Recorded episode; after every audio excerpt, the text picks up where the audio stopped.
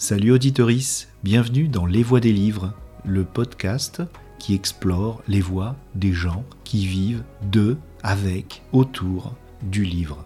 Je suis passionné par les passionnés et la littérature est quand même le canal culturel le plus intrigant qui soit depuis l'invention de l'écriture. Je te livre la table ronde sur les sorcières du festival Imagibière.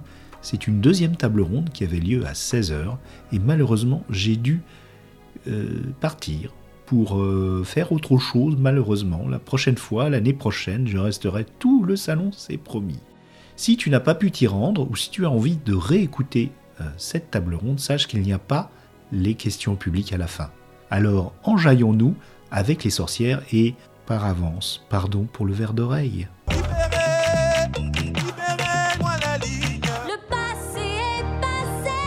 Les voix des livres. Les voix des livres.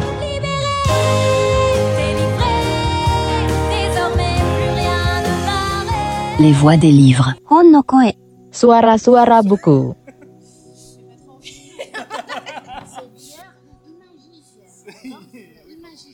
Alors bonsoir à toutes et à tous. Euh, je me présente, je m'appelle Camille Ledo. J'ai le plaisir de d'animer la table ronde de, donc de 16 heures autour du renouveau de la figure de la sorcière.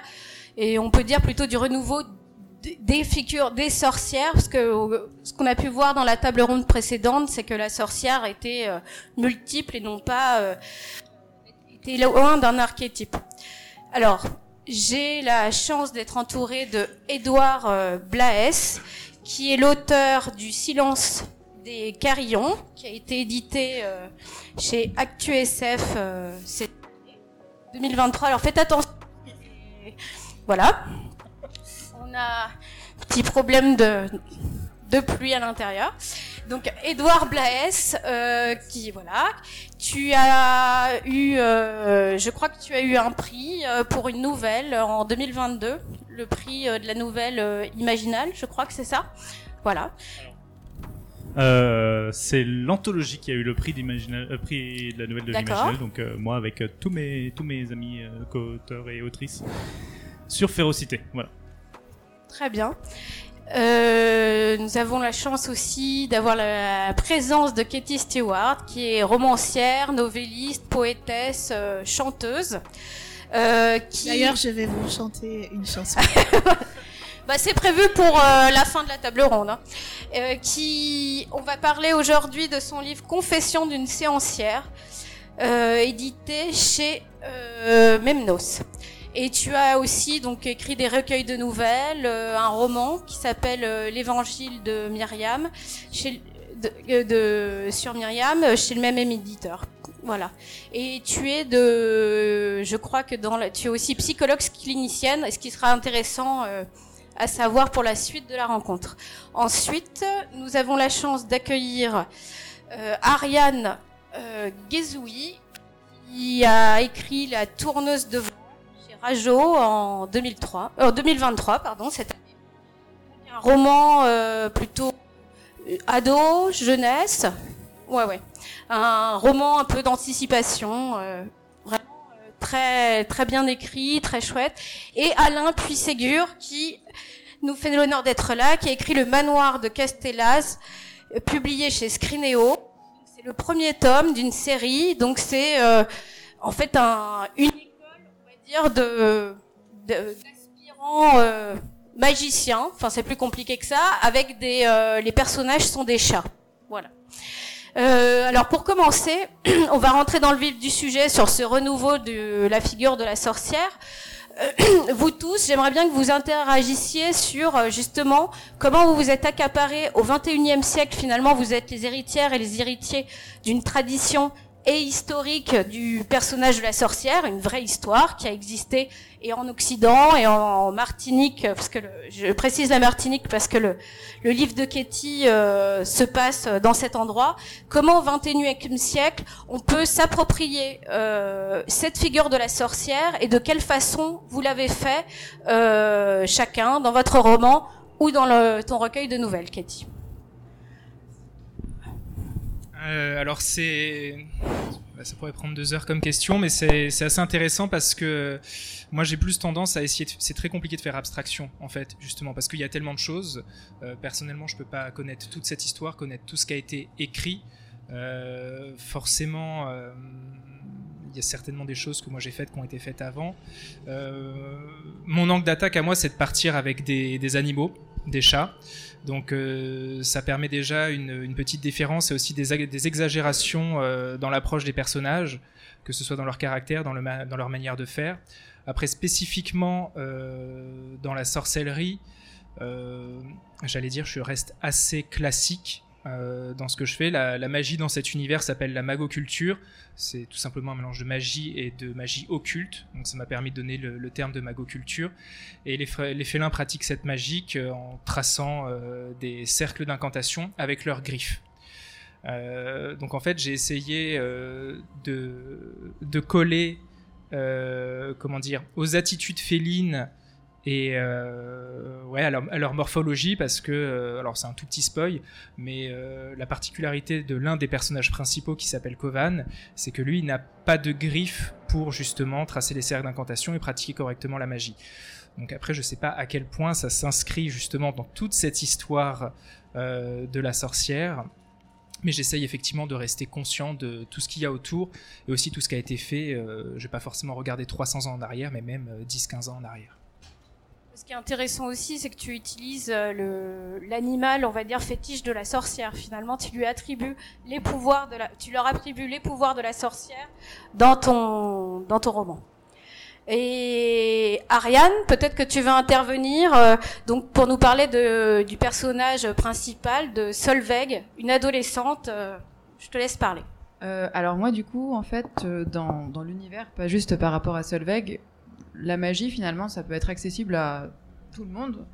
Euh, c'est un don qu'on peut avoir, qu'on peut choisir de cultiver, comme euh, par exemple il y en a qui vont être doués pour euh, la cuisine, pour le jardinage. Donc je pense que là où j'ai peut-être essayé de changer un peu l'image de la sorcière, c'est que d'ordinaire la sorcière c'est bah, un être à part, un être qui peut être craint, qui peut être, voilà, qui peut faire peur. Euh, alors que là, pour le coup, voilà, c'est une caractéristique, mais euh, c'est pas plus effrayant que que le reste euh, a priori. Et tu as eu employé, en fait, il y a, y a beaucoup d'humour dans ton roman, parce que ton personnage est prétendument naïf, et on est dans, en fait, dans la tête d'une adolescente.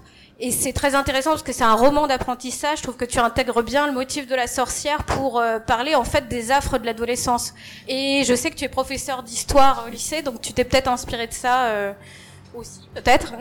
Bah oui, parce que bon, c'est le personnage, bon, c'est un peu classique pour le coup, le personnage qui n'a pas forcément confiance en soi et qui a besoin justement de de s'émanciper, euh, d'apprendre à, à se faire confiance. Et donc oui, clairement, euh, bah, des élèves qui euh, sont persuadés d'être mauvais dans une discipline parce que bah on leur a intégré que par exemple euh, non mais toi t'es pas très bon en maths et donc ils se disent bah non je suis pas bon en maths donc de toute façon ça sert à rien d'essayer.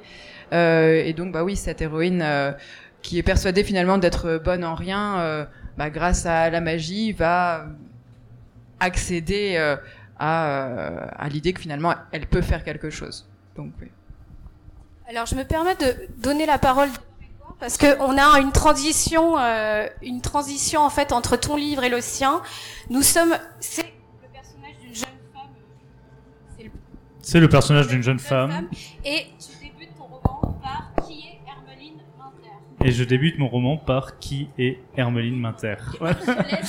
Euh, donc euh, oui, tout à fait. Euh, je, débute mon roman par qui est Hermeline Minter et euh, alors à la base moi je n'étais pas parti sur l'écriture d'une sorcière en fait. Euh, mais ça ça arrive régulièrement. Enfin en tout cas moi ça m'arrive tout le temps. C'est que les gens voient plus de choses dans ce que j'écris que ce que j'avais en tête.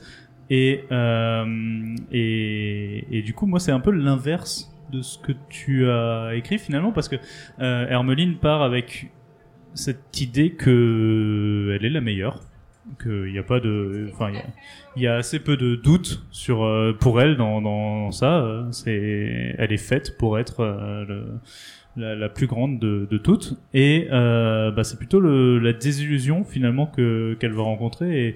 Et, moi, je l'ai du coup moins écrit comme une sorcière dans mon dans mon idée que que comme une étudiante qui se retrouve euh, euh, face à des face à des cours et des, des, choses auxquelles elle, ben, elle bite rien quoi parce que parce qu'au final elle n'est pas aussi euh, douée que ce qu'elle ce qu'elle avait espéré Dans les stéréotypes de genre qu'on peut avoir euh, dans, dans la société, la colère, c'est quelque chose qu'on, qui est mal vu justement quand, quand c'est un personnage féminin ou quand c'est une femme euh, dans la société.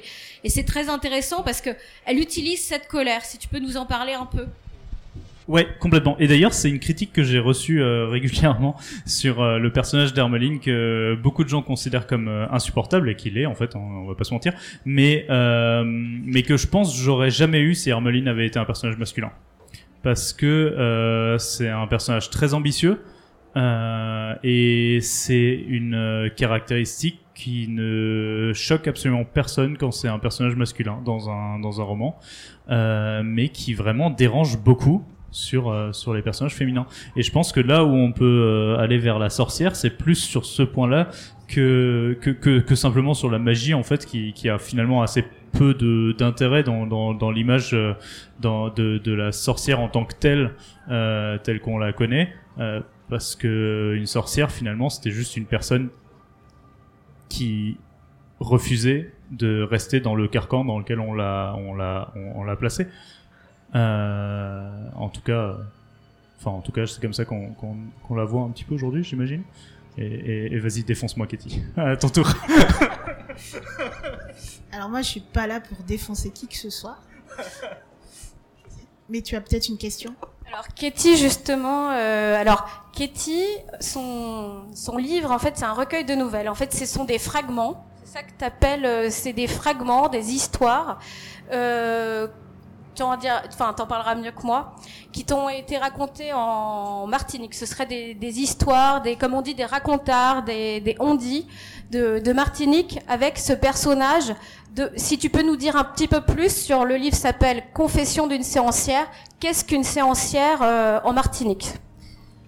Hum, alors une séancière, euh, en fait c'est le nom qu'on donne aux sorcières parce qu'elles font des séances de trucs. Voilà, elles font des séances de machin. Donc euh, moi je suis psy, je fais des séances de psy. euh, elle est séancière, elle fait des séances de séancière. Voilà. Euh, donc c'est souvent des femmes qui vont avoir des, connaissances et les femmes qui ont des connaissances s'exposent très facilement à être considérées comme des sorcières. Donc des connaissances médicales, des connaissances sur comment marche le monde, comment marche la relation. Donc, on, les, c'est- assez, euh, c'est pas martiniquais en fait d'avoir des, vieilles dames qui connaissent plein de trucs et qui vont donner des conseils euh, aux plus jeunes femmes euh, sur comment on tient sa maison, comment on punit son mari quand il a pas été sympa, enfin voilà ce genre de choses quoi. Donc après c'est pas, il s'agit pas d'un guide touristique pour la Martinique, absolument pas. Moi, j'ai écrit ce bouquin-là comme un, un retour imaginaire dans un endroit où j'ai refusé d'aller pendant très longtemps. Donc, euh, quand des gens viennent me dire "Waouh, c'est trop bien, ça m'a donné envie d'aller en Martinique", eh ben bravo. Euh, moi, ça m'a permis de pas y aller. J'irai peut-être l'année prochaine, peut-être en 2024. Je pense que je suis à peu près prête. Mais c'est un endroit que j'ai quitté parce que euh, j'y ai, pas mal souffert et et c'était insupportable de rester là-bas, donc je suis partie et au fur et à mesure, on fait le tri. Quand on écrit, on a des choses qui qui viennent, euh, qui sont de notre histoire. Et je me suis souvenu d'histoires que racontait ma grand-mère, donc il y a un peu de ça euh, que j'ai réécrit euh, un peu différemment, et puis des histoires complètement inventées. euh, dont on a pu me dire ah là là mais c'est tellement authentique ben voilà c'est authentiquement inventé et euh, mais toujours avec cette idée que les contes nous permettent d'interroger des tas de choses. Voilà. Et les thèmes qui m'intéressent là-dedans, ce sont des thèmes qui sont pas plus martiniquais qu'autre chose. C'est vraiment euh, un décor qui est un, lieu que je connais bien et qui euh, qui se prête à un certain type de conte. Mais évidemment, il s'agissait pas de raconter comment c'est merveilleux la Martinique. D'ailleurs, c'est pas forcément la douce grand-mère, j'imagine, si elle racontait ça, parce que c'est des, c'est des choses pour faire peur, mais pour réellement faire peur. C'est pas le petit conte euh, qu'on Oui, oui, lit. ma, entre- ouais. ma grand-mère nous disait euh, venez on va vous, je vais vous raconter une histoire et on essayait de partir en courant parce que euh, on savait qu'on n'allait pas réussir à dormir en fait avec ces histoires surtout que c'était pas donné comme euh, je vous raconte des contes C'était venez que je vous raconte quelque chose. Et en fait, on avait des personnages qui étaient euh, le voisin qui passe à côté, qui se transforme en cochon. Ok. Euh, la dame qui a l'air très bizarre, mais en fait c'est parce que quand elle était petite fille, euh, elle a vu sa grand-mère euh, enlever sa peau. Voilà, et il n'y avait pas de frontière claire entre la réalité et ces histoires-là. Et c'était, euh, c'est dans ça que j'ai grandi, une espèce de flou comme ça où qu'est-ce qui est vrai, qu'est-ce qui est pas vrai, qui est méchant, qui est gentil, qui peut faire quoi. Il y avait vraiment pas de limite et c'est et c'était c'était vraiment ma vie. Quand je croisais le monsieur qui se transforme en cochon, bah je croisais le monsieur qui se transforme en cochon quoi. C'était pas, il y avait pas de doute. lecture de tes nouvelles, il y a justement cette impression que, enfin, qui l'expression fameuse à, à, à Freud, c'est euh, l'étrange étrangeté. C'est vraiment l'inquiétant étrangeté. On pourrait effectivement euh, croire à ces histoires et il y a ce, ce petit décalage là. Et c'est vrai, voilà, c'est ça. L'histoire de la grand-mère qui se transforme en rat et tout ça, voilà. Et justement sur euh, l'importance des mots, l'importance euh, de ce qu'on leur raconte, euh, dans toute la tradition des sorcières, les mots, c'est les mots qui ensorcellent, les mots qui peuvent emprisonner, les mots qui peuvent emprisonner aussi dans la vie, euh, des sortes de fatums comme ça qui sont lancés. Et euh, je me disais en, en vous lisant les uns et les autres que peut-être, euh, en tout cas les auteurs, les auteurs dans le- les auteurs en général, mais les auteurs là pour parler de l'imaginaire et du fantastique, vous seriez pas un peu les sorciers, les sorcières du 21e siècle? Il y a une sorte de le pouvoir magique. Non. Euh, euh, alors, c'est drôle parce qu'on en parlait tout à l'heure, euh, donc je vais redire une phrase que je dis assez régulièrement. Euh, faut qu'on se rappelle quand même qu'on écrit juste des petites histoires. Euh, on n'est pas, on, n'est pas des devins quand on écrit de la science-fiction. On n'est pas des sorcières quand on écrit de la fantasy. Et et et je, pense que ça dépend de ce qu'on appelle faire de la magie. Parce que effectivement, euh, raconter une histoire qui, transporte quelqu'un et qui va lui permettre de se, sortir un petit peu de son quotidien, de, réfléchir différemment, de, penser à des choses auxquelles il ou elle n'aurait jamais pensé, c'est un peu magique, si c'est ce qu'on veut appeler de la magie en fait. Mais, euh, mais c'est pas pour autant que, je vais me considérer comme, euh, euh, une sorcière des temps modernes. Moi, je pense que je suis un peu une sorcière, mais une sorcière pas hyper efficace, en vrai. Parce que voilà, j'ai essayé de d'avoir plein de sous, ça n'a pas marché. Enfin, des trucs que je fais pour moi, euh, ça marche pas très bien. Euh, par contre, le, le pouvoir des mots, moi, j'y crois vraiment. Euh, quand euh, quand j'écris un texte, je me dis pas je vais changer le monde avec ce texte. Je, enfin, je pense que ça serait trop de responsabilité et je je je ferais pas mais il y a une envie d'aller à la rencontre de l'autre. J'ai une, euh, une de mes angoisses qui est l'incommunicabilité. Cette, euh, cette angoisse euh, de se retrouver avec son propre monde et ses propres mots enfermés et de pas pouvoir entrer en contact avec les autres. Et, et c'est ça que je combats en écrivant. Et quand ça marche, bah c'est magique. Quand on a l'impression que on a touché quelque chose du monde de l'autre, et que l'autre vient nous redire, bah voilà, moi il s'est passé ça, ça a changé ça, j'ai réfléchi à ça, ou euh, bah j'ai décidé d'écrire ça. Enfin, pour moi c'est de la magie, mais c'est voilà, ça se rapporte vraiment à quelque chose qui pour moi est un un impossible contre lequel on se bat en permanence quand on quand on décide d'écrire. Je suis un peu poétesse aussi. Bah, alors moi pour euh, rebondir sur ce que tu viens de dire Katie, euh, je suis vraiment une toute jeune autrice donc j'ai pas vraiment encore cette expérience là, j'espère que je l'aurai, d'avoir réussi à aller euh, à la rencontre de l'autre. Le peu que je peux dire c'est que bah, pour moi la magie encore c'était plutôt de réussir à écrire et être dans son univers et, s'éclater comme ça en fait. Donc c'est vraiment l'écriture qui pour le coup euh, est un peu magique pour l'instant euh, pour moi, mais affaire à suivre. Euh, moi, je vais rejoindre Katie effectivement sur ce qu'elle a dit. Je pense que c'est, euh, je vais pas me revendiquer sorcier sorcière, pas du tout, mais il y a à mon avis dans la création un acte magique très personnel où on a peut-être envie de transmettre quelque chose. euh, et même en fait, si ça arrive à toucher ne serait-ce qu'une seule personne, euh, soit en réussissant à, à émerveiller la personne, effectivement parler de la, de la sortir de son quotidien, ou euh, par exemple en, en- en réussissant à annuler un, un préjugé, qui est un très très gros très gros enjeu. Mais si on y arrive sur une personne, je pense que c'est un petit euh, un petit acte magique de réussir à, à faire ça. Et, et voilà, je pense que ça se résumera à ça et c'est assez personnel. Bah, Justement, pour rebondir sur ce que disait Christophe Thiel pendant la, la, la table ronde précédente sur euh, l'imaginaire, enfin la- le genre de l'imaginaire et le fantastique qui permet de faire un petit pas de côté pour parler de certains thèmes où parfois la réalité, euh, enfin surtout, euh, enfin actuellement, enfin ça a toujours été le cas, mais particulièrement en ce moment, elle est sidérante. Et pour en parler, c'est c'est très compliqué d'en parler. euh, parfois, c'est trop dur, c'est trop. Et finalement, un texte comme le tien, où tu prends euh, l'entremise de personnages de chats, ça permet peut-être de parler justement la discrimination, choses comme ça. Tu, tu euh, traites de certains personnages en faisant un pas de côté. Donc je sais pas ce que tu en penses et tes, tes collègues de table. Je commence et après je vais leur passer. Euh, mais tout à fait, moi je suis tout à fait raccord avec cette idée que euh, la métaphore, l'allégorie, l'image peut permettre justement, mais ça existe depuis, euh, j'ai envie de dire, la nuit des temps, les Ah ouais. contes, euh, de faire passer des, de faire passer des messages. C'est peut-être un peu fort, mais en tout cas de, de parler d'une réalité et qui encore une fois est personnelle. Je pense que chacun a ses, a ses thématiques propres, essaye de faire passer des choses.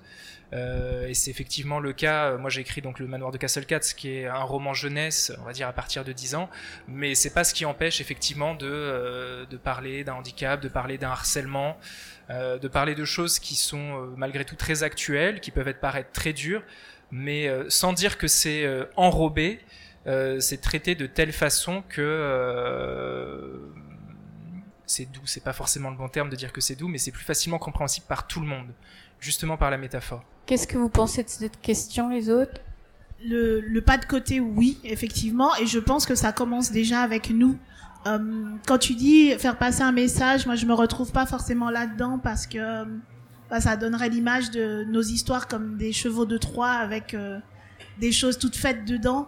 Euh, moi, quand je commence à écrire un texte, je sais pas ce qu'il va y avoir dedans parce que ça me permet de, moi déjà, de réfléchir au sujet, euh, de voir comment j'ai envie de l'aborder, qu'est-ce qui se fait comme histoire. Il y a vraiment un côté comme ça progressif où à la fin, bah, je suis euh, la première surprise de ce qui sort et, euh, et très contente de partager et très contente aussi de découvrir que à la lecture il va y avoir encore une, une autre une autre lecture et encore un autre regard qui va se faire.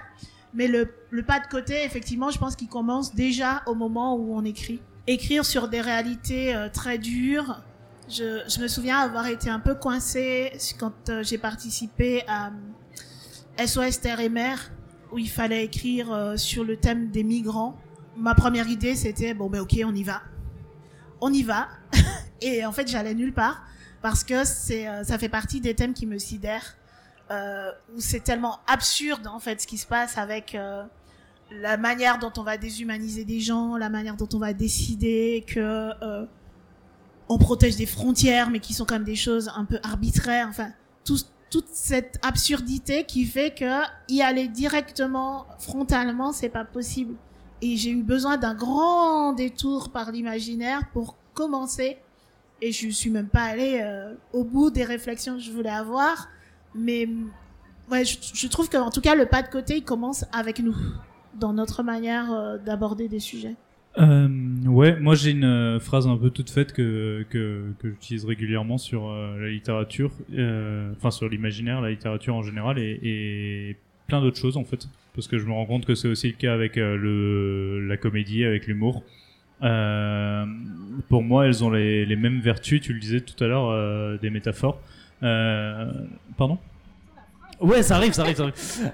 Euh, pour moi, l'imaginaire a les mêmes vertus qu'une métaphore. C'est, c'est-à-dire qu'elle permet de regarder à travers un miroir un petit peu euh, une réalité et de la voir différemment de, ce qu'elle est.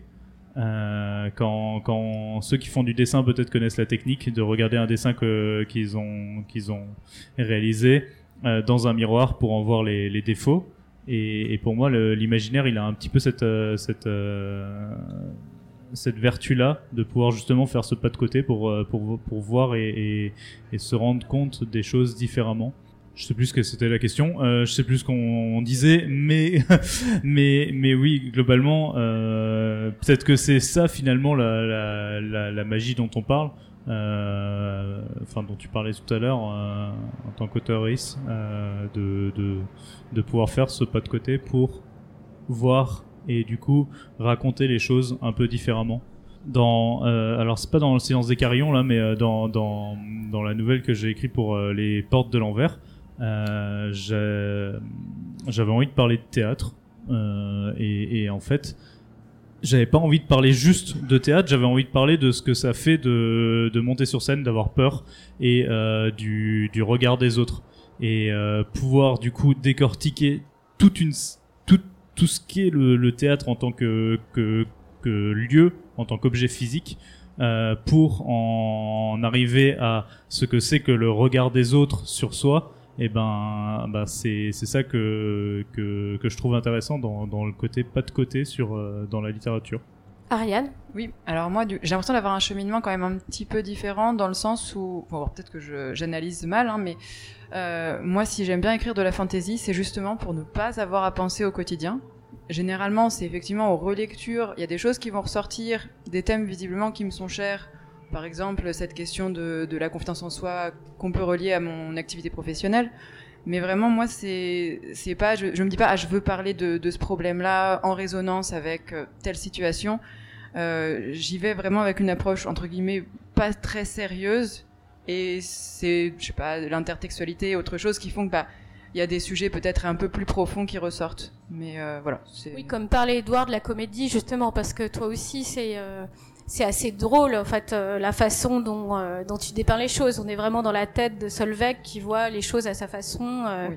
ouais, ouais, et je le conseille vraiment à des adolescents, euh, ce livre, et à des, et à des enfants. Euh, bah, justement, là, on parlait du 21e siècle. Euh, La, la sorcière a toujours été là, en fait, historiquement. Euh, la sorcière, ceux qui les ont euh, chassés, c'est, euh, c'était en gros, les historiens s'accordent là-dessus, une femme qui vivait simplement en dehors euh, un peu de, de la doxa, quoi, de- donc qui, qui faisait peur, qui effrayait. Peut-être si tu veux parler de, ouais, de Herbeline justement. Ouais. Euh, alors ça, ça me rappelle une une table ronde que j'ai faite il y a pas si longtemps euh, euh, sur euh, les les fins heureuses et euh, où ben moi je me demandais un petit peu ce que c'était une fin heureuse. Euh, et et il va y avoir une logique hein, dans ce que je raconte euh, parce que euh, du coup tu parles d'ordre établi moi je parle de statu quo et euh, souvent la question c'est est-ce que la fin va vers un statu quo ou non? Et est-ce que finalement euh, une fin heureuse c'est un c'est un statu quo ou c'est briser ce statu quo? Et euh, et je pense qu'effectivement le personnage euh, de la sorcière il a ce c'est pour ça qu'il fait peur en fait. C'est qu'il a ce pouvoir de de, de changer les choses, de briser le, le, le statu quo et donc d'aller vers quelque chose qui n'est pas obligatoirement euh, ce que la ce que ce que ce que nos sociétés essayent de nous imposer comme étant euh, le la fin heureuse, c'est-à-dire euh, le côté euh, et elles vécurent heureux, euh, eu beaucoup d'enfants, euh, etc. Euh, ça, c'est plutôt le statu quo et comment est-ce que on va le, briser? Et je pense que le personnage de la sorcière, justement, a, fait peur pendant très longtemps parce que elle était ce, euh, petit point chaotique euh, capable de, renverser finalement la, la paix ambiante. Enfin, ce qu'on, ce que la, ce que l'on essaye de nous imposer comme étant euh, le, le- la paix ambiante et le, le, le côté la, la meilleure fin possible. Ce que fait Hermeline dans ton roman, euh, justement, qui résiste au discours établi, qui résiste même à la divination euh, et euh, à ce qui doit, doit être là et ce qui va se passer, et ce qui devrait se passer. Qui essaye en tout cas, et je pense que c'est le plus important. Tout à fait. Tu parles de la sorcière comme étant en dehors et ben moi ça me fait euh, tilt parce que un de mes thèmes préférés c'est le dedans et le dehors. Et cette euh, cette idée des frontières qui sont aussi des récits qui euh, qui font semblant de pas être des récits. Quand on nous dit quand on nous parle en termes économiques de personnes qui sont euh, intégrées et de personnes qui sont pas intégrées euh, ça voudrait dire qu'il y a un intérieur de la société et un extérieur de la société. C'est une belle histoire, mais en vrai, c'est pas comme ça. Enfin, euh, les, les marges de la société font partie de la société. Et, euh, et ce dedans et dehors, qui est donc un récit, moi, c'est vraiment quelque chose que j'aime interroger. Et la sorcière, là-dedans, et comme beaucoup de mes personnages d'ailleurs, ça sera quelqu'un qui se trouve euh, dans cette frontière un peu, euh, un peu ar- arbitraire, un peu imaginaire. La sorcière est entre euh, le monde matériel et le monde euh, du surnaturel. Il y a cette idée de passage. Et puis elle va finalement apporter quelque chose qu'on voudrait voir dehors. Ça nous arrangerait bien que euh, la connaissance des plantes, un peu, euh, un peu sauvage, que ça, ça soit dehors et que dedans il y ait la science bien propre. Enfin, voilà, toute cette idée d'ordre, d'ordre et de rangement, moi, ça, ça me donne toujours envie de voir les frontières. Enfin, une espèce de fascination comme ça. Quand on me parle de sirène, par exemple, moi, ce qui m'intéresse, c'est la tranche qui est entre le poisson et la viande. Qu'est-ce que c'est? Enfin, C'est vraiment une obsession de, de, de l'entre-deux et qu'est-ce qui se passe euh, au moment où euh, le dedans n'est plus un dedans et devient un dehors et qu'est-ce qu'on est en train d'essayer de faire comme frontière. Et c'est ce genre de personnage que je trouve intéressant pour, euh, pour aller aussi euh, remettre en cause des récits qui ont servi à quelque chose. Hein. Se dire, voilà, notre société, elle fonctionne comme ça, les règles, c'est comme ça, et tout ce qui est pas dedans est dehors. Ça doit être valable à un moment et ça apporte notamment de l'ordre. Mais si c'est pas quelque chose qui peut être interrogé régulièrement et reconstruit régulièrement pour tenir compte de qui est dedans, qui fait partie, qui est là, comment on fait pour intégrer des personnes qui euh, ne correspondent pas à cette règle, euh, souvent ça va être on les on les met dehors et on, on renforce les frontières, mais ça peut être aussi on va retravailler sur euh, ces frontières là et voir comment on les fait euh, bouger pour pouvoir intégrer ce qui est. Donc euh, voilà, c'est vraiment un thème qui Mm. m'intéresse, euh, ce- cette question des frontières. Mais c'est très intéressant ce que tu dis parce que hum, justement, euh, au XVIe siècle, euh, un des juristes qui a écrit euh, des textes qui ont vraiment servi aux inquisiteurs, la démonomanie des sorcières, c'est Jean Baudin, qui était également un juriste qui a écrit La République, qui était à l'origine en fait de toute euh, de toute la constitutionnalité française. Donc en fait, à l'origine de la constitutionnalité française, c'était quand même un mec qui écrivait des, des, des on va dire des, des manuels pour euh, détecter les sorcières. Donc c'est très intéressant sur la construction du récit et ce qui en reste aujourd'hui. Et on voit bien d'ailleurs dans son texte La République qui chasse à ce moment-là. On parle des étrangers, on parle des pauvres, on parle de ceux qui font peur et on voit bien que c'est un récit construit, c'est une simple, enfin c'est une construction intellectuelle qui en fait devient performative et euh, ensorcelle elle-même euh. Ariane, si tu veux sur. Euh, bah oui, pour revenir à cette question, bah en fait, euh, clairement, je pense que ce personnage de la sorcière, en tout cas dans, mon roman, ça va de pair avec l'idée d'une petite rébellion face à cet ordre établi qui, euh, alors moi, c'est un peu la vision que j'avais envie de véhiculer, qui généralement est très ridicule en fait, parce que il y a un côté très absurde des règles, des mécanismes qu'il faut appliquer. Et euh, moi, en tant qu'enfant, en tant que lectrice, j'étais toujours sensible à, des héroïnes qui, enfin, ou des héros euh, qui en fait n'avaient pas envie de se conformer à cet ordre euh, sans pour autant vouloir faire une révolution et changer le monde, mais euh, sur plein de petits aspects euh, bah, qui ne comprennent pas en fait pourquoi les choses doivent être comme ça et qui ne, rentrent pas dans, dans ce moule-là. Donc euh, voilà, la sorcière qui va briser l'ordre établi à sa manière, dans une des petites petites choses, mais euh, voilà, qui se rebelle. Euh, alors moi, justement, la sorcellerie, la- la- l'aspect sorcière, c'est l'ordre dans mon univers, c'est-à-dire que la magie, elle est omniprésente. Donc moi, j'ai plutôt le contre-pied d'avoir un personnage qui, lui, euh, est étranger à ça, ou en tout cas le pratique pas convenablement, a du mal euh, à, le pratiquer. Donc ça permet de montrer différentes choses. J'ai effectivement des personnages qui aussi vont essayer de renverser, alors pas renverser l'ordre parce que bon, ils se trouvent dans une dans le manoir qui est donc un lieu d'enseignement. Euh, ils vont pas retourner le manoir non plus euh, et faire n'importe quoi. Euh, ils sont assez respectueux de, bah, de cet ordre établi.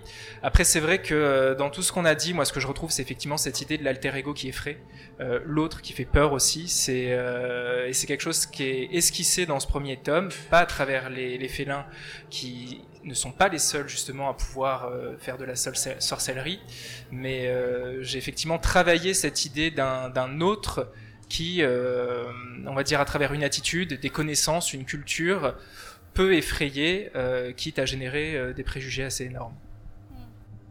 Bah, D'ailleurs, bah, dans trois de vos romans, que ce soit celui d'Edouard, de Ariane et de Alain, il y a finalement de l'école, de l'apprentissage qui est très importante. Dans le beffroi, Hermeline est aspirante à euh, être magicienne. Ariane va se retrouver avec un sorcier assez bizarre, le sorcier euh, de lumière, c'est ça, qui va euh, imposer certaines choses, c'est un peu selon son, ses humeurs euh, à des aspirants sorciers. Et tes chats sont pour, pour apprendre la bagoculture et puis l'alchimie et la méca, Mécanimation. mécanimation, voilà. Et donc on voit ce, ce motif finalement de l'école de sorciers qu'on voit forcément avec le fameux Harry Potter, mais c'est vraiment un motif de la littérature euh, de l'imaginaire et, et que vous euh, finalement que vous, prenez chacun à votre sauce et qui est vraiment très intéressante. Alors qu'est-ce que vous pensez de ce motif? Parce qu'on est tous dans des écoles. Alors Katie, ma question sera un peu différente parce qu'on n'est pas tout à fait dans, voilà, il n'y a pas d'école, mais il y a une autre forme de transmission. Donc la question c'est euh, de ce qu'on pense du, du modèle de l'école un petit peu. Pourquoi une école? Parce que euh, non, c'est une très bonne question en fait. Pourquoi une école? Pourquoi une école Euh, Parce que moi j'avais envie, parce que j'avais besoin d'un bâtiment, donc du coup ça a donné une école. mais euh, mais moi c'est plus le bâtiment qui a formé l'école dans mon dans, dans ma réflexion sur le sur le le roman que que l'inverse. Euh, mais il y a juste un truc auquel je pense depuis avant, ça n'a rien à voir avec l'école, mais si je le dis pas, je vais l'oublier. Donc euh, du coup, je, je le dis et surtout, je vais pas réussir à avancer sur tes questions parce que parce que ça va polluer mon cerveau. Euh, euh, je pense que on parce que la, ques- le- le- la, la table ronde, c'est vraiment le renouveau de la du personnage de la sorcière, et je pense qu'on renouvelle pas tellement le personnage de la sorcière en fait. Enfin, je veux dire, euh, depuis avant, on en discute et je me rends compte que C'est la question. Je, je, Ouais, je pense pas qu'on renouvelle vraiment le personnage de la sorcière. Je pense qu'on renouvelle notre regard sur le personnage de la sorcière et euh, que notre euh, nos, nos- nos sociétés évoluent un petit peu euh, pour que nous on, on, on le regarde différemment ce personnage. Euh, donc voilà. Bon, maintenant que j'ai dit ça, euh, je vais revenir sur l'école. Euh, l'école, c'est, je pense que c'est quelque chose qui est important et je le dis en présence d'au moins une professeure. Pardon Une CPE. Et d'une CPE, c'est vrai. Euh, je, je pense que l'école euh, a euh, cette, cette lourde tâche de, de transmettre les de transmettre deux choses. Les règles pour que l'on puisse vivre en société et les capacités intellectuelles pour qu'on puisse les remettre en question. Et, euh, et je pense que c'est ça qui est euh, qui est si important dans dans dans le dans dans le bâtiment finalement qu'est l'école. C'est simplement euh, cette capacité de, de de remettre en question les règles tout en les comprenant. Alors c'est tout à fait tout à fait juste dans ton livre, Édouard. euh, il y a une écriture très architecturale. On est vraiment dans le beffroi. Dans l'architecture a une place très importante dans le roman et c'est euh, d'ailleurs dans celui d'Alain aussi. C'est c'est amusant. C'est vraiment c'est euh, une écriture très très. Alors qui veut rebondir sur ce ce lieu qu'est l'école, ce, ce lieu des aspirants, comme pour Euh, reprendre vos termes. Alors du coup, en tant que professeur, moi, euh, c'est pas du tout le le lieu d'apprentissage de, de contenu euh, finalement magique euh, qui que j'avais envie de montrer, et c'est parce que plutôt dans mon dans mon souvenir aussi euh, d'élèves et même par rapport à ce que je vois euh, au quotidien, l'école c'est un lieu d'apprentissage, mais aussi pour se confronter aux autres plutôt. Euh, et euh, c'est ça pour l'héroïne du roman. En fait, elle cohabite avec d'autres apprentis magiciens, d'autres personnages, et en fait c'est plus une question de découverte de soi, mais en, termes de caractère, en termes de compétences, que finalement de savoir d'où le fait qu'en fait ils sont aspirants, mais ils n'apprennent absolument rien. hein. Ils- ils- alors c'est pas que je suis en train de dire qu'on n'apprend rien à l'école. Non, non, mais c'est vrai que dans ton roman, finalement, ils sont liés roman. au bon vouloir d'un d'un mec euh, assez Voilà. dingue.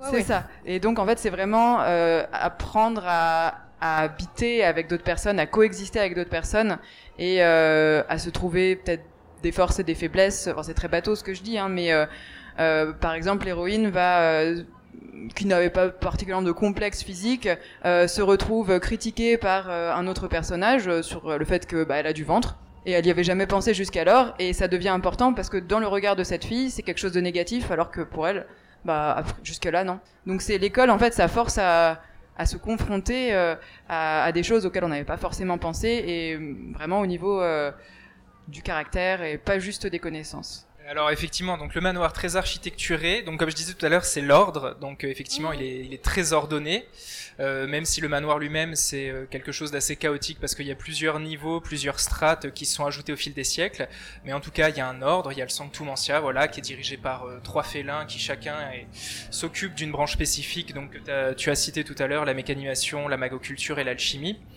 Après c'est vrai que dans le manoir, euh, et c'est pas le cas, je, c'est pas ce que je penserais pour la réalité, mais en tout cas dans ce roman-là, le manoir permet d'avoir à la fois, j'ai envie de dire, l'instruction et l'éducation. C'est-à-dire l'instruction, bah, instruire tout simplement, apporter un ensemble de connaissances euh, aux aspirants, parce que effectivement c'est aussi leur nom, et ce sont des aspirants. Il y a trois grades différents dans le manoir les aspirants, les compagnons et les novices. La première année, ils sont donc euh, aspirants. Donc ils ont l'instruction à travers toutes les leçons. Et il y a aussi euh, un enjeu assez important parce que ce sont de, de jeunes chats euh, que le manoir va transmettre, qui est donc pour le coup l'éducation. C'est euh, ce que disait Edouard tout à l'heure, c'est cette idée, euh, ouais, je sais pas, de faire société, c'est un peu, c'est un peu poussé, mais en tout cas voilà, de, de savoir cohabiter ensemble. Il y a cette idée d'avoir une cohésion euh, entre les félins, entre les aspirants, ce qui est difficile parce qu'il y a des différences, parce que comme je disais tout à l'heure, il y a aussi du, du harcèlement. Donc c'est, c'est, ouais, il y a- il y a une importance de l'instruction et de l'éducation dans, dans ce manoir. Donc ça passe à la fois, j'ai envie de dire, par la magie, à travers l'instruction, mais aussi par le, le savoir-vivre des félins. Et Kitty, pour la question, en fait, il y a, finalement, ce sont des enseignements. Chaque, euh, enfin, Oui, mais en fait, je, je, je m'insurge. J'ai été exclue du thème de l'école alors que j'ai. justement, je voulais parce que ce sont des, en fait, ce sont des chaque. Ah non, mais il y a encore une autre ouais, ouais. entrée, c'est-à-dire que j'ai quand même Ouais. ce texte qui s'appelle La peau zombie, qui se passe Oui, dans une vrai. école. C'est vrai. Voilà. Ah oui, mais tout à fait. C'est on vrai. voit pas ouais. vraiment l'école, mais on voit quand même des interactions entre gamins et, et il s'agit d'un texte sur le harcèlement. Donc euh, Oui, c'est vraiment un, un- un enfant qui s'en prend, euh, enfin qui se retrouve un peu pris en chasse par un groupe de gamins. Donc toute cette dynamique de individuellement ils sont pas méchants, mais quand ils sont en bande, ils n'arrivent pas à s'empêcher euh, d'aller taper sur celui sur qui tout le monde tape. Et ça, c'est quelque chose que j'avais envie aussi de de traiter dans ce dans ce bouquin-là. Alors après, on part sur euh, bah, sur la culpabilité de celui qui n'a pas résisté, qui savait très bien qu'il fallait pas le faire, et euh, et on, on tombe après dans du surnaturel, mais on a quand même une situation scolaire. Tout à fait. Et c'est vrai que s'il y a des professeurs dans la salle, je vous invite à faire lire à vos élèves cette nouvelle de Katie. Parce que sur justement le harceleur et le harcelé, c'est sur la culpabilité en celui qui est harcelé, c'est c'est très intéressant et un texte. Regardez l'heure pour euh, savoir si vous pour laisser le temps au public euh, de de poser euh, quelques questions. Euh, avant cela, moi, c'était sur euh, peut-être justement, Katie, si tu pouvais revenir un petit peu sur la forme et les mots que tu utilises dans ton texte, et ensuite on pourra revenir là-dessus sur le.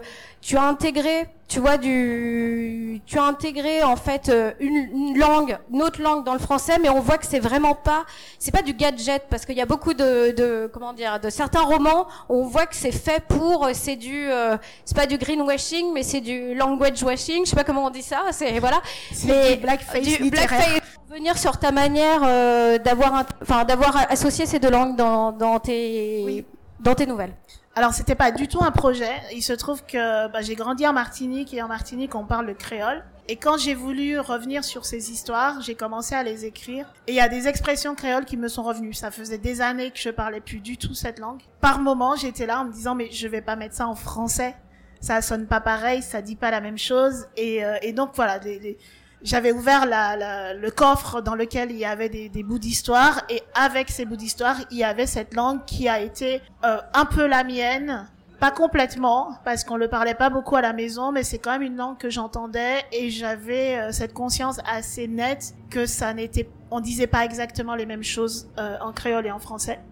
Donc je me suis laissé faire par le processus d'écriture et, euh, et donc j'ai intégré des textes tout en me disant que je n'avais pas envie de faire ce que je fais jamais, c'est-à-dire je ne je me dis pas qui est mon lecteur, j'écris pour qui me lira et dans qui me lira, ben il y a des gens qui comprennent parfaitement ce créole, des gens qui le comprennent pas et, euh, et donc j'ai fait attention à ce que tout le monde y trouve son compte.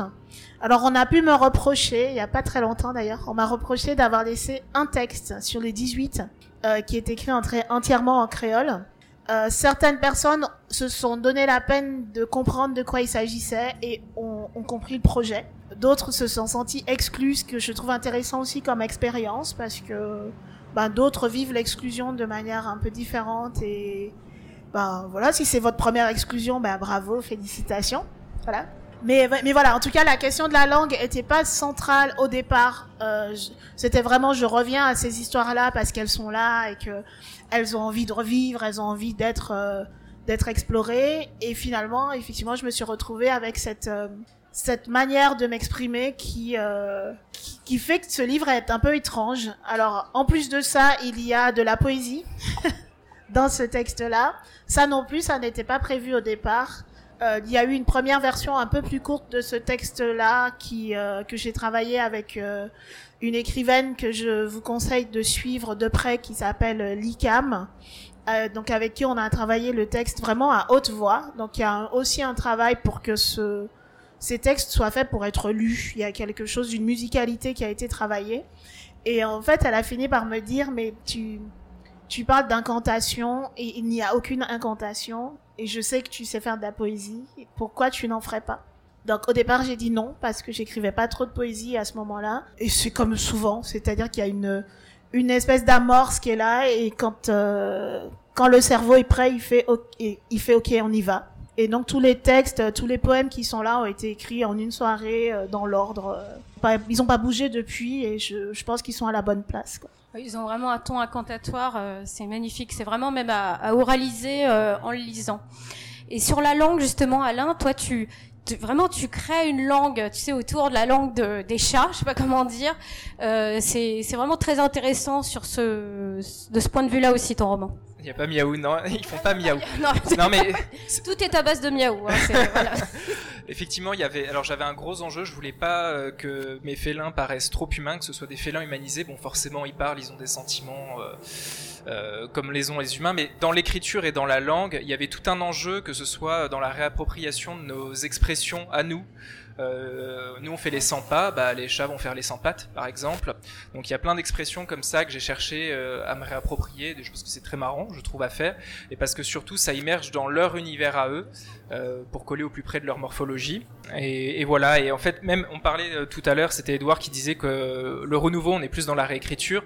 Je pense qu'il y a aussi cette importance quand on construit un univers bah, de pas utiliser des termes, je veux dire, qui sont génériques. Donc il y avait aussi cette recherche-là, au-delà de l'aspect félin du texte, c'est-à-dire de faire en sorte qu'on se sente avec les félins et qu'on on- on pense tout le temps que ce, ce sont des félins, qu'il n'y ait aucun doute là-dessus. Bah, il y avait aussi l'enjeu de construire tout un univers, donc d'où les termes de magoculture, avec souvent des contractions de mots, euh, euh, de mots ensemble. Voilà.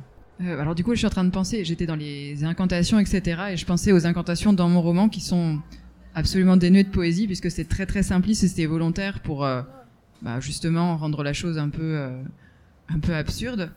Donc euh, on reprend des, des formules un peu traditionnelles et puis avec des onomatopées hein, concrètement.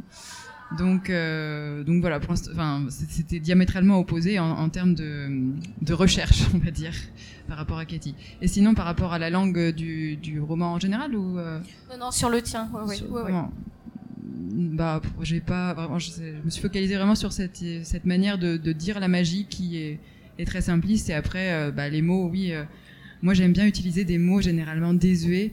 Euh, je sais que pour, je sais plus qui m'avait dit. oui, c'est de l'argot. Non, non, c'est vraiment juste désuet. J'ai une affection profonde pour pour les mots, les expressions un petit peu, un petit peu bah, vieillottes finalement, euh, ce qui pourrait euh, enfin, peut-être pas considéré- être considéré comme ringard, mais voilà des, des choses qui ne seraient pas forcément dites par euh, des adolescents actuels, mais euh, mais que moi j'aime bien. C'est ça qui est intéressant et ça donne une couleur super intéressante à tes personnages, c'est vrai. Et toi, Edouard, parce que effectivement, toi aussi, tu t'emploies pas mal de néologismes, tu joues sur le sur la langue. euh, Ouais, euh, ouais. Je, alors, moi pareil, j'aime bien écrire de la poésie aussi, donc du coup, euh, je trouve que les incantations en poésie, ben, ça marche bien. je je l'ai fait aussi dans, des carillons parce que, je sais pas, ça a quelque chose la poésie de toute façon euh, d'un peu, euh, d'un peu chelou pour le coup. euh, Il y a ce côté. Ch- ouais, che- chelou et c'est cool, c'est coolos aussi. Ça c'est pour les, ça c'est pour euh, les, les termes désuets. Euh, euh, non, oui, et du coup, euh, là pour le coup, avec la poésie, il y a peut-être le côté un peu magie dont parlait euh, Alain en tout début de, table ronde euh, sur sur d'où est-ce que ça vient et que franchement on sait pas trop, mais on écrit des trucs et ça rend bien. Alors du coup, on continue. Euh, et, et sinon, dans, dans le silence des carillons, au niveau euh, langage, j'avais vraiment envie d'avoir un côté très euh, parlé, moi, pour le coup. Mm. Euh, le Hermeline, enfin, c'est un roman à la première personne, et euh, on est dans la tête d'Hermeline. Et euh, moi, j'avais lu un bouquin euh, il y a longtemps, euh, qui en anglais s'appelle The Catcher in the Ray, et en français s'appelle L'attrape-cœur, merci. Je sais pas qui l'a dit, mais merci. Euh, et, euh, et, et du coup, euh, j'avais beaucoup aimé ce Salinger, ouais, c'est ça. Euh, et j'avais beaucoup aimé ce, cette manière de, de, de narrer très proche du personnage, très très parlé, très euh, voilà. Enfin bref. Et, et du coup, euh, j'avais envie de quelque chose dans ce genre-là. Et c'était vraiment euh, réfléchi dès le début, euh, à partir du moment où j'ai commencé à écrire, que j'avais envie de de de- d'avoir une narration très parlée, très Bah, De toute façon, le son est très important dans ton ouvrage qui s'appelle Le silence des carillons, parce que les carillons ont une très grande importance dans le roman. C'est eux qui sont censés protéger les habitants d'une ville contre ce qu'on appelle les spectres. Et je trouve que tu as vraiment travaillé sur ça, sur le bruit. On entend les carillons, on entend les cloches, on entend les incantations. Merci. C'était pas une question, on est d'accord. non, c'était pas une question, mais c'était pour revenir sur ce truc, sur la, sur la musique. Je pense que c'est Oui, vraiment très euh, musical. Ouais, ouais. Ouais, oui, oui, oui. euh, effectivement, la musique, ça. Alors, je sais, moi, je, je suis pas musicien du tout. Ou plutôt, euh, j'ai fait 14 ans de musique et je suis incapable de jouer euh, au clair de la lune. Donc, à un moment donné, il faut abandonner, je pense. euh, il faut, ou alors, faut, faut se rendre compte que, bon, voilà. Euh, mais par contre, euh, tout ce bagage musical, il s'est vraiment intégré et effectivement, dans l'écriture, il y a des choses que, que je réutilise de, de ce bagage musical parce que parce que euh, on retrouve du rythme, parce qu'on retrouve du vocabulaire aussi lié au- à la musique et, euh, et que ça permet, euh, je pense, de parler à beaucoup de monde, euh, de, de parler simplement de, de, de la manière dont on entend les mots plutôt que qu'on les lit. Alors, je pense qu'avant de répondre, parce que, enfin, c'est une réponse à mon avis, euh, enfin, une question très ouverte sur euh, est-ce que on renouvelle justement cette euh, figure de, de là ou des sorcières euh, actuellement. En tout cas, je pense que vous êtes les héritiers et les héritières d'une tradition euh, très longue de cela au 21e siècle.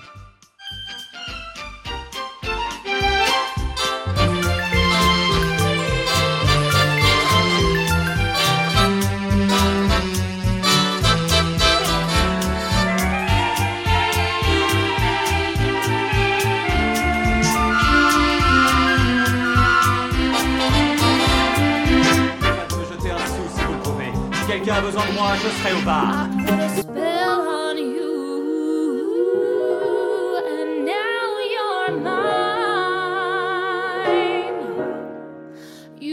spell on